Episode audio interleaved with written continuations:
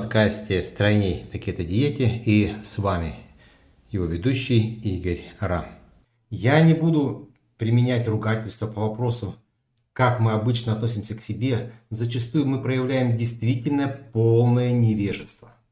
Мы отдаем себя в руки докторов, диетологов и прочих специалистов по точным настройкам нашего тела. Хотя наше тело и дано лично нам в управлении на всю нашу жизнь. Безопасность каждого человека – это прежде всего понимание той грани, за которую тебе не стоит переступать. Грани, за которой действительно кроется опасность. В жизни получается, что мы сначала натворим, а потом бегаем и ищем специалиста, который нам все исправит. И более того, мы еще предъявляем претензии этому специалисту, что он недостаточно хорошо исправил наши же ошибки. Итак, лирику в сторону и сегодня по делу. Я надеюсь, что мы с вами уже осознаем, что ответственность за свое здоровье прежде всего несет сам хозяин тела, а не заведующий поликлиники. Для человека в питании основными элементами принято считать белки, жиры и углеводы. Именно из этих основных элементов мы получаем энергию и строим свое тело. Витамины, микроэлементы, энзимы, прогормоны и другие полезные вещества, они употребляются в незначительных количествах, и про каждого из них тоже можно сложить целую повесть. Собственно, таких повестей и так сложено большое количество. Тема сегодняшнего урока – это углеводы. Углеводы – это прежде всего различные сахара, мучное, крахмалистое. По секрету скажу, что углеводами являются также клетчатка растений, древесина целлюлоза и даже оболочка насекомых и ракообразных – хитин. Но в нашем организме могут усваиваться только простые углеводы. Точнее, нашему организму нужна из углеводов в основном глюкоза.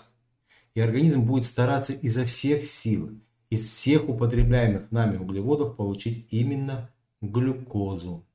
В нашей пищеварительном тракте созданы совершеннейшие биохимические лаборатории по производству ферментов и различных фильтрующих, всасывающих и расщепляющих механизмы, чтобы из обычных продуктов, содержащих углеводы, получить необходимую глюкозу. Так, если мы употребляем крахмал, то его расщепление начинается уже в ротовой полости и продолжается в желудке. Нам часто говорили в детстве, а кому-то и сейчас говорят – тщательно пережевывайте пищу. Что мы получаем, тщательно пережевывая пищу? Мы пищу размельчаем, чтобы как можно лучше все пищевые клеточки перемешивались с ферментами и быстрее расщеплялись до глюкозы. Представьте себе глыбу льда, который лежит под солнцем. Кстати, некоторые такие глыбы плавают в виде айсбергов по несколько месяцев и все под таким же палящим солнцем. А если эту глыбу взять и покрошить на тысячи маленьких льдинок, то через несколько дней или даже часов от этой глыбы ничего не останется. То же происходит и с пищей. Тщательно пережевывая, мы размельчаем пищу и перемешиваем ее с ферментами в ротовой полости. Ферменты выделяют наши слюнные железы, поэтому когда пережеванная пища дойдет до кишечника, то уже 15-20% ее будет переварено, а это разгрузка поджелудочной железы и всего желудочно-кишечного тракта. Еще один пример. Попробуйте вычерпать ручей ведерком. Наверное, у вас получится. Попробуйте речку. Уже тяжелее, нужно много помощников с ведерками, чтобы речечку маленькую вычерпать. А если большую речку, тоже в нашем кишечнике. Количество ферментов поджелудочная железа вырабатывает ограниченное. Если вы загрузите большое количество еды, то часть еды будет не обработана и пойдет на выброс через прямую кишку. Вывод. Пережевывайте пищу и облегчайте работу своему организму. В желудке углеводы в основном обеззараживаются благодаря наличию в нем соляной кислоты. Основной процесс пищеварения происходит в 12-перстной кишке. Это сразу за желудком начинается маленький отрезок кишечника, называется 12-перстная кишка. В ней происходит смешивание ферментов поджелудочной железы и пищевого комка. Поджелудочная железа трудится у нас практически с утра до вечера, вырабатывая эти ферменты. Теперь представьте себе кусочек размоченного крахмала. Если вы еще помните советское время, то этим замечательным средством, да-да, клеили обои. Так вот, представьте себе большой кусочек крахмала. Он выглядит примерно так же, как и в ведре с клейстером. Конечно, такой кусочек очень тяжело пропитать ферментами. И в лучшем случае это чудо покинет ваш кишечник, но может и что-нибудь склеить. Но это совсем тяжелый случай. И поэтому полезно такие продукты разрыхлить чем-нибудь. Таким прекрасным разрыхлителем является клетчатка. Или растительные волокна зелени, овощей, пектины, фруктов. Они не перевариваются нашими ферментами, но очень прекрасно разрыхляют всю пищу в кишечнике и позволяют ферментам активно переваривать. Клетчатку в нашем организме очень хорошо переваривает бактерия, микрофлора, которая живет толстом кишечнике. И ее тоже нужно кормить, потому что это наш иммунитет и это наше здоровье. И после 12-перстной кишки процесс расщепления углеводов до глюкозы происходит в тонком кишечнике. Весь тонкий кишечник покрыт маленькими-маленькими ворсинками. С волосиками прошу не путать. Ворсинки покрыты уникальнейшим слоем клеток – энтероциты. Вот это слово я прошу вас запомнить. Энтероциты. На площади всасывания в тонком кишечнике можно сравнить ну, с футбольным полем. И ферменты, вырабатываемые энтероцитами, расщепляют остатки углеводов до глюкозы. И только в виде глюкозы передают углеводы в кровоток. Вот такая сложная работа нашей системы пищеварения.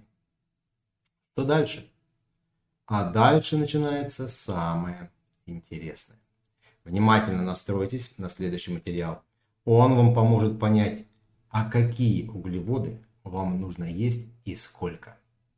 Длина нашего тонкого кишечника от 5 до 7 метров.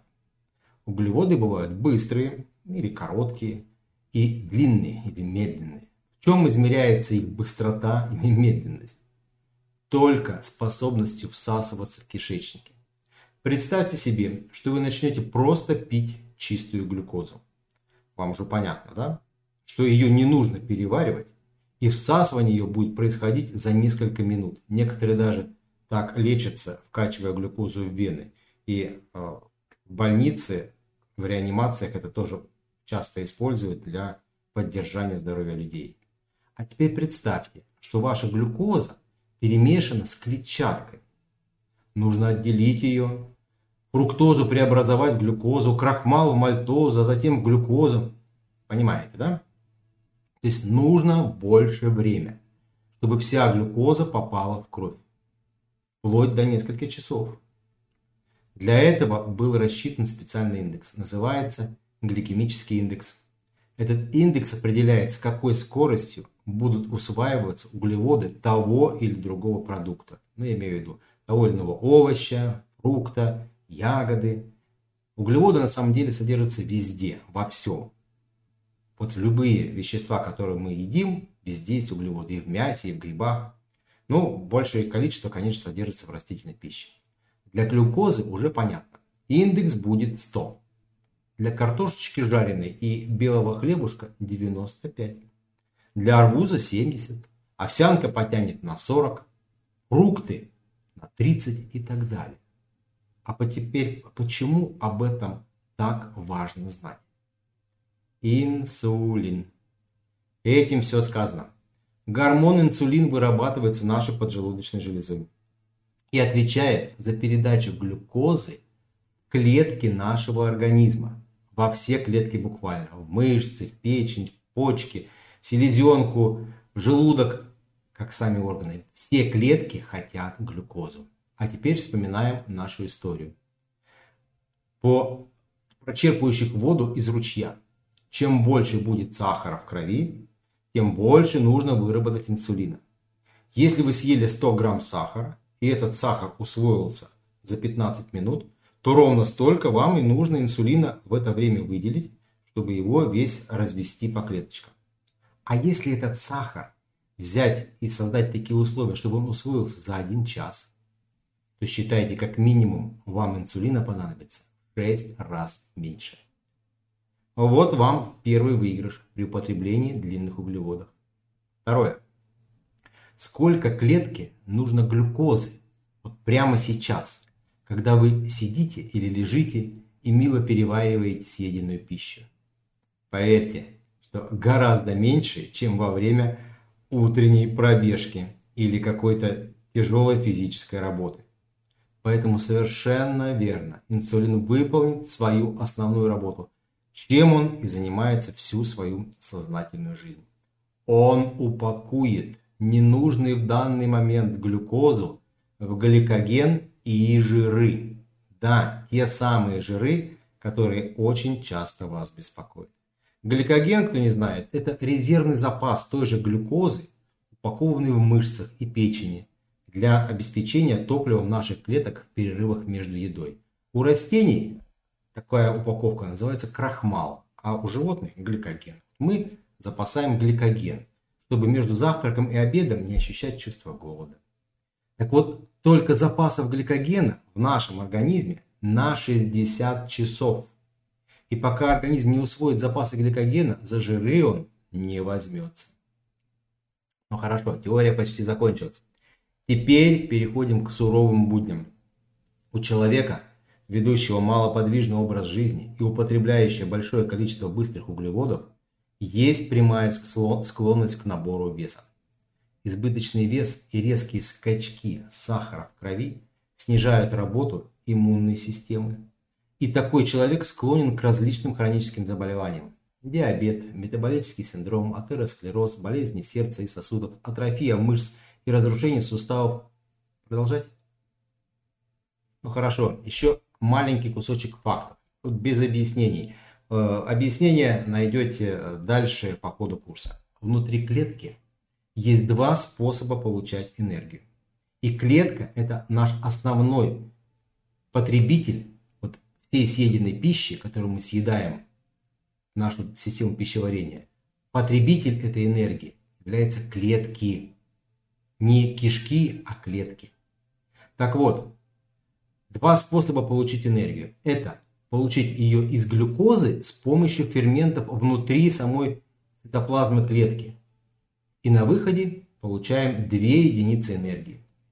Такой называемый цитоплазматический гликолиз. Но я сегодня договорился с вами не выражаться неприлично. Вот в научных кругах это называется две молекулы АТФ. То есть с одной молекулы глюкозы получается две молекулы АТФ. То есть две единицы энергии. Вот мы так и будем с вами называть. Две единицы энергии. Вот по-простому. И второй способ. Это в присутствии кислорода. То есть ваш кровоток должен быть насыщен кислородом. Задействовать специальные энергетические станции внутри клеток каждой клеточке есть эти специальные, очень эффективные энергетические станции. И называются они митохондрии. Вот это слово сегодня я тоже попрошу вас запомнить. Два слова на один урок. Так вот, при наличии в клетках нужного количества митохондрий, а их может быть десятки, сотни и в некоторых клетках даже тысячи, по одной только клетке. И из одной и той же молекулы глюкозы она получит 38 единиц энергии. Представляете себе? Сравните 2 единицы и 38. О, вечный двигатель. И опять мне придется огорчить передовиков сидячего образа жизни. Малоподвижных и с хроническими заболеваниями. У вас этих митохондрий практически в клетках нет. Потому что нет запроса от организма на выработку большого количества энергии. Поэтому вы отчасти обречены на малоэффективную выработку энергии внутри клеток. И поэтому вам нужно в 19 раз больше пищи, чтобы ваше сердце работало, чтобы легкие дышали, чтобы мозг маломальски шевелился и что-то там думал. И это при том же объеме энергии, что и человека, имеющему необходимый запас митохондрий. Что делать? Первое сократить количество углеводов с высоким гликемическим индексом и этим самым разгрузить свою поджелудочную железу и уменьшить процент накопления жиров в организме, а лучше оставить углеводы с индексом 55 и ниже.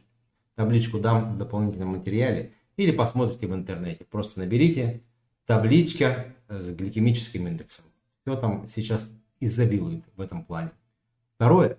Начать двигаться. Ходить. Делать упражнения для создания запроса в организме на выработку в клетках митохондрий. При выполнении регулярно необходимых упражнений и ходьбы по 3-5 км в день через 7-10 дней организм выйдет уже на достаточную норму этих маленьких внутриклеточных энергетических станций в ваших клетках. Третье. Увеличить время между приемами пищи и дать организму возможность перерабатывать полностью съеденную пищу, не перегружая его. Обычно происходит так, что плотный завтрак еще не успел до конца перевариться, а ему уже на пятки наступает обед и так далее. Четвертое. После 18 часов активность ферментов и поджелудочной железы значительно снижается. И поздние ужины обрекают вас не на переваривание пищи, а на гниение и размножение патогенной микрофлоры, кишечники и естественной интоксикации. Утром результат – больная голова, отеки и другие недомогания. Пятое. Прямо сегодня, вот сейчас, пересмотрите свое меню и уберите из него продукты с высоким гликемическим индексом. И научитесь выбирать для себя правильные продукты. Что такое инсулин еще? Вот подведем итог. Первое. Это гормон старости. Гормон снижения репродуктивной функции. Гормон, подавляющий расщепление жиров. Гормон, отвечающий за накапливание жиров в теле. Прекрасная функция. Чем меньше активность инсулина в вашем теле, тем вы моложе и больше жизненной энергии у вас остается. Что вы получите, изменив режим питания и начав делать упражнения? Первое. Уменьшите объем потребляемой пищи вот реально в несколько раз. Боках перестанут откладываться жиры. Увеличится жизненная активность и приток жизненных сил начнут уходить многие хронические заболевания. Ешьте из углеводов фрукты, ягоды, овощи, грибы, богатые клетчаткой. Это основное правило. И не переедайте. Домашнее задание. Первое. Составить перечень продуктов с высоким гликемическим индексом, которые есть в вашем рационе питания вот прямо сейчас. То, что вы последнее время, может быть, всю жизнь ели эти продукты. Вот составьте их и проанализируйте, сколько вы принесли соответствующих страданий вашему организму. Составьте этот перечень в соответствии с таблицей гликемических индексов. Второе. Составить перечень углеводов, которые вы будете употреблять. Ну, продуктов, содержащих углеводы, которые вы будете употреблять с сегодняшнего дня с низким содержанием гликемического индекса. А на вопрос, а что же делать с хлебушком? Ответ. Будете кушать понемногу, если захотите, после того, когда нормализуете вес. Третье. Научитесь контролировать у себя чувство сытости. И в первое время общество чистых тарелок – это не наше общество. Оставьте недоеденную порцию и забудьте про нее в лучшем случае до завтра. Итак, в чате пришлите, что вы решили оставить для себя из углеводов на ближайшие дни для стройности.